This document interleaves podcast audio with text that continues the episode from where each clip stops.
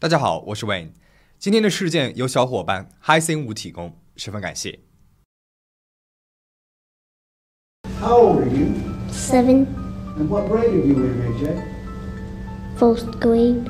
Who is that? My mother. Now you recognize your mother? Yes, sir. Here.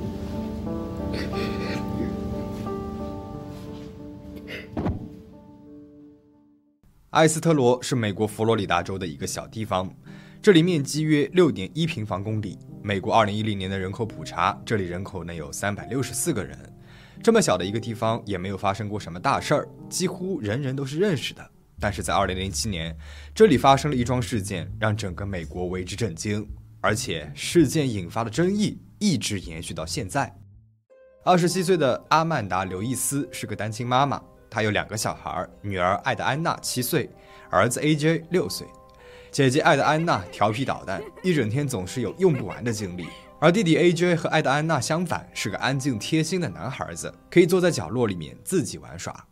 二零零七年八月八号，天气晴朗，阿曼达上完夜班回到家，她在一个医疗中心当护工，经常需要值夜班。上午他在家里面小睡了一会儿，两个孩子呢在看动画片。下午阿曼达要带着孩子们去买学校里面要用的一些东西。这一天天气炎热，据阿曼达后来说，孩子们看完了动画片后，想要去后院的游泳池里面游泳，但是因为马上要出发了，阿曼达呢就没有让他们去，两个孩子便去了后院玩耍。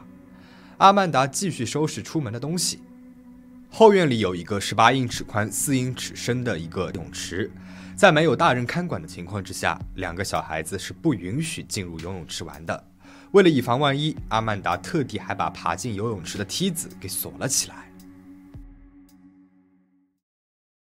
阿曼达继续在收拾东西，孩子们在后院玩耍。突然，AJ 跑进来说：“妈妈，艾德安娜在泳池里。”一开始，阿曼达还以为是艾德安娜在泳池边玩，所以呢没有立刻冲出来看孩子。他对 AJ 说：“让他进来。”AJ 呢又跑了出去。阿曼达朝后门看去，只见 AJ 正俯着身子，试图把艾德安娜从泳池里拉出来。阿曼达这才意识到，艾德安娜在泳池里面溺水了。他立刻冲到了泳池边，看见艾德安娜脸朝下飘着，嘴唇已经发紫了。阿曼达立刻把女儿捞了起来，做了心肺复苏，并且拨打了九幺幺。I need an ambulance. What's wrong, ma'am? My daughter fell in the pool and she's not breathing. And she's not breathing. How old is she? She's seven years old. 警方赶到了现场，看到阿曼达坐在泳池边哭，而艾德安娜全身湿漉，身体还是热的。她立刻被送往了最近的医院。一个多小时之后，傍晚五点零五分，医生从手术室里出来，告诉阿曼达，小艾德安娜已经走了。阿曼达后来说，当时她感到胃里一阵恶心，边哭边亲吻、拥抱女儿。她说：“真希望这时候走的是自己。”警方宣布，这起事件是个意外。艾德安娜在泳池边玩耍，不小心滑下去了，头朝下掉入了泳池内。事件看起来就这样结束了。但是没有想到，几个小时之后，六岁的 AJ 却说了惊人的几句话。他说：“是妈妈溺死姐姐。Mama dumped her sister, What does that mean? drowned. Adrian was laying like this and Mama holding him like this so she wouldn't scream. ”AJ 说，艾德安娜在屋子里面喷窗户清洁剂，妈妈大怒，把艾德安娜扔进了游泳池里。She done stuff that she didn't supposed to, so my mom got mad at her. So she threw in the pool How do you know that Adriana got dumped? because I heard her screaming. 晚一些的时候，一个儿童保护部门的专业人员和 AJ 谈了话，AJ 重复了之前和警察说的话。How did she hold her face? I went to go get Adrian and I screamed, Mama, Adrian's dead in the pool. She's upside down. AJ 还说，阿曼达曾经把爱德安娜丢在了一个公园里，然后开车跟着她，在那之前和之后也都淹过她。但是他的话又前后矛盾。他说自己亲眼看到了这场景。警察问他当时在哪儿，他又说自己当时呢在一棵旁边有一个大垃圾桶的树边玩，但是在那棵树边其实并不能看到游泳池。尽管 AJ 的话有漏洞，但是警方还是开始调查阿曼达。一调查发现，阿曼达和女儿艾德安娜的关系并不好。艾德安娜患有多动症，甚至在行为纠正中心待过一周。她一整天都处于亢奋的状态，喜欢各种疯玩。阿曼达多次抱怨过自己的这个女儿很让人不省心。在艾德安娜六个月大的时候，阿曼达去服役了，她把女儿交给了父母照顾。警方搜查了阿曼达的家，楼梯上、地板上、屋子里一股浓浓的小孩的尿味，家里面呢也是脏乱不堪。让警方诧异的是，家里面两个小孩，一个六岁，一个七岁，整个家里面却没有小孩的玩具。阿曼达解释说，为了纠正两个小孩玩完玩具不收起来的坏习惯，他前两天呢都把玩具给收在了储藏室里面了。但是储藏室里面其实并没有玩具。当时抢救艾德安娜的医生告诉警方，当时艾德安娜抢救失败，她走出手术室，告诉阿曼达这个结果的时候，阿曼达的第一句话却是问医生：“自动贩卖机在哪里？”她没有流泪，也没有任何难过的表情流露，显然这在外人看起来很不正常。但是阿曼达的母亲和外婆说，阿曼达就是这样一个不会轻易流露出来感情的人。他看起来是很冷漠，但是他只不过是把他的感情都藏在了心里而已。他比谁都要更爱爱德安娜。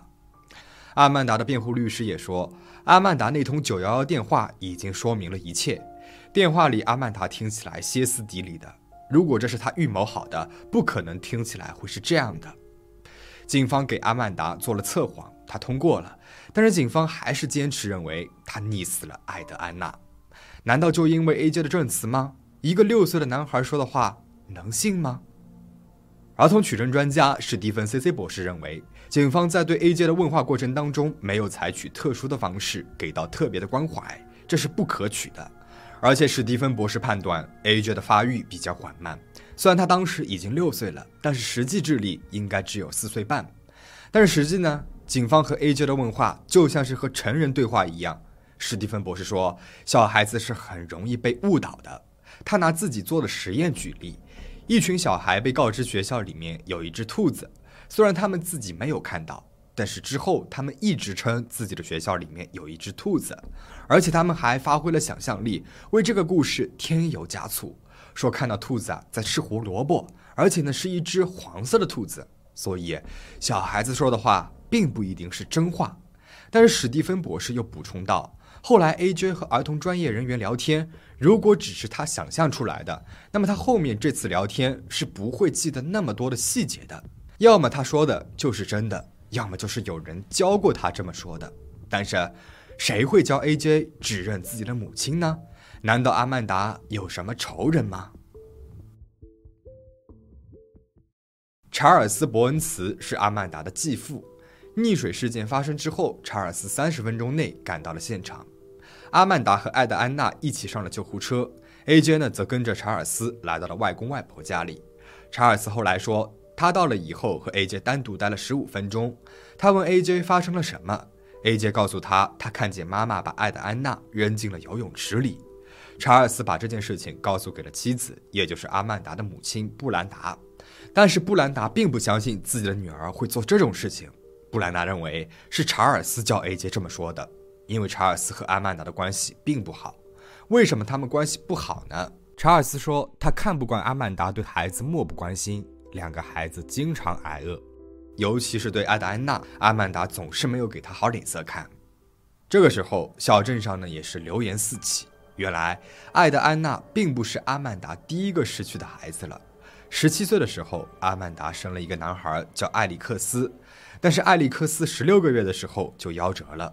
阿曼达说自己当时呢只是走出房间了一会儿，回来就看见艾利克斯倒在了地上不动了。医生诊断出小艾利克斯是因为癫痫发作去世的。现在阿曼达的第二个孩子也突然去世了，人们纷纷私下议论这件事情不简单。阿曼达是一个恶毒的母亲。事发一个月之后，阿曼达被逮捕，并且被指控一级谋杀。检方提出的刑罚是终身监禁，而且不得假释。辩护律师建议阿曼达承认罪行，并且申请减刑到十年监禁，但是阿曼达拒绝了，他坚持自己没有溺死爱德安娜。二零零八年二月，对阿曼达的审判开庭了。这个时候，已经七岁的 AJ 被带上了法庭，在一屋子的陌生人面前去指控他的母亲。这个时候，距离 AJ 上一次看见母亲已经六个月过去了。AJ 坐在了阿曼达对面的证人席上，一开始他都没有认出来自己的妈妈。If I told you your mother was in the courtroom here today, would that be the truth? No, so Where is your mother? jail. It would be impossible for her to be here in the courtroom, wouldn't it? So 检察官告诉 AJ，对面的人就是他的妈妈。AJ 在证人席上哭了。That woman sitting right there between them. Have you ever seen her before? yes, so Who is that? my mother. Now you recognize your mother? Yes, so Here.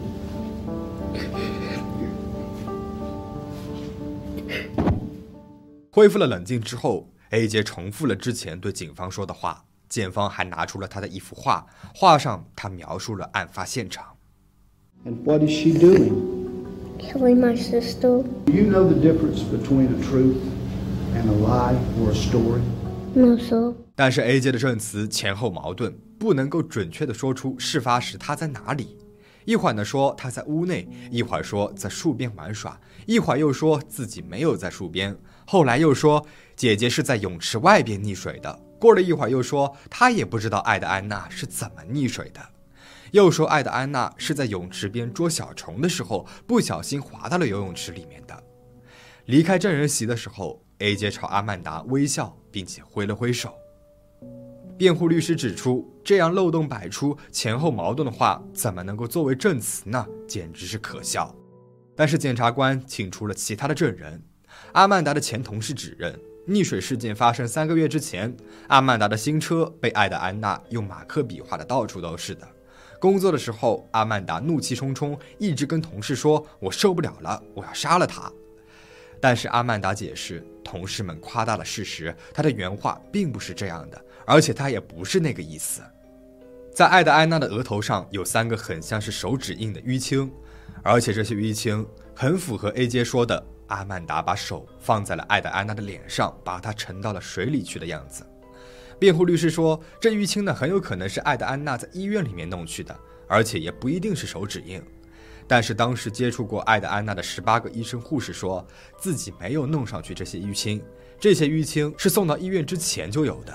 最后一点，检方说爱德安娜很害怕水，也不喜欢去游泳池附近，她怎么会去泳池边玩耍呢？四天之后，陪审团做出了决定，阿曼达谋杀罪名成立，被判终身监禁，不得假释。事件到这里呢就讲完了。阿曼达后来又提起了上诉，但是被驳回了。A.J. 在阿曼达被逮捕之后就被领养了，改了姓名，隐私被保护得很好，在学校里表现的也一切正常。在采访当中，主持人问阿曼达有什么话想要对 A.J. 说的，阿曼达说 Mommy loves him. And I'm not mad at him, not one bit. I want him to be happy. I want him to do good. And that I hope one day to see him again.：“ 对于这起事件还存在着很多的争议。有人认为 A.J. 前后给了十三个版本的故事，他所说的话根本就不能够作为证词。而且在爱德安娜溺水之后，阿曼达第一时间给她做了心肺复苏。爱德安娜额头上的淤青，可以是有很多原因引起的，比如是做心肺复苏的时候。虽然爱德安娜怕水，但是不代表她不会在水边玩。她有好几张在沙滩边上玩的照片。阿曼达拒绝认罪，宁愿被终身监禁，也不愿意减刑到十年，也能够一定程度上的反映她是无罪的。而也有人认为，一个任由家里面全是孩子尿味的妈妈，面对一个患多动症、整天大喊大叫的孩子，心生毒计也不是没有可能。A.J 说的到底是事实，还是想象出来的，还是别人教他的？对于这起事件，你是怎么看的？欢迎在评论区留言讨论。最后，请大家保持警惕，保持安全。我们下期再见。